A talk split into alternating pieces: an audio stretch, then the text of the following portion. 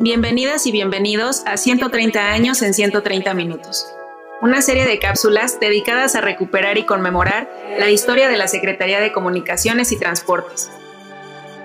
Hoy hablaremos sobre Telmex como empresa paraestatal.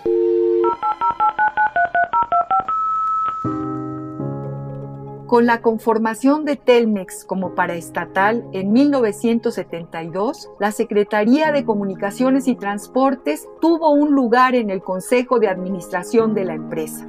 En el año de 1977, Teléfonos de México quedó incorporada al sector comunicaciones y transportes, lo cual significó que Telmex y la SCT trabajarían juntas en labores administrativas, técnicas y tarifarias.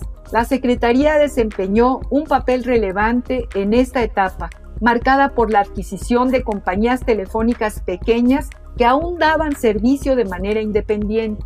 En el año de 1981, Telmex se convirtió en la única propietaria y concesionaria del servicio de telefonía en la República Mexicana. Entre las mejoras al sistema se inauguró la larga distancia automática mundial, LADA 98 y también el servicio de persona a persona a nivel mundial llamado LADA 99.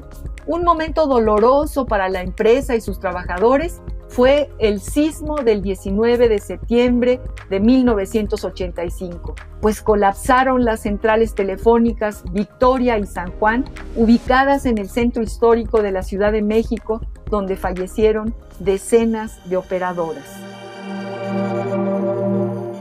Entérate de esto y más en El Mirador y consulta el tiempo y su memoria para tomar el pulso de 130 años de historia de la Secretaría de Comunicaciones y Transportes en el micrositio elmirador.sct.gov.mx. Gracias por escucharnos y hasta un nuevo episodio.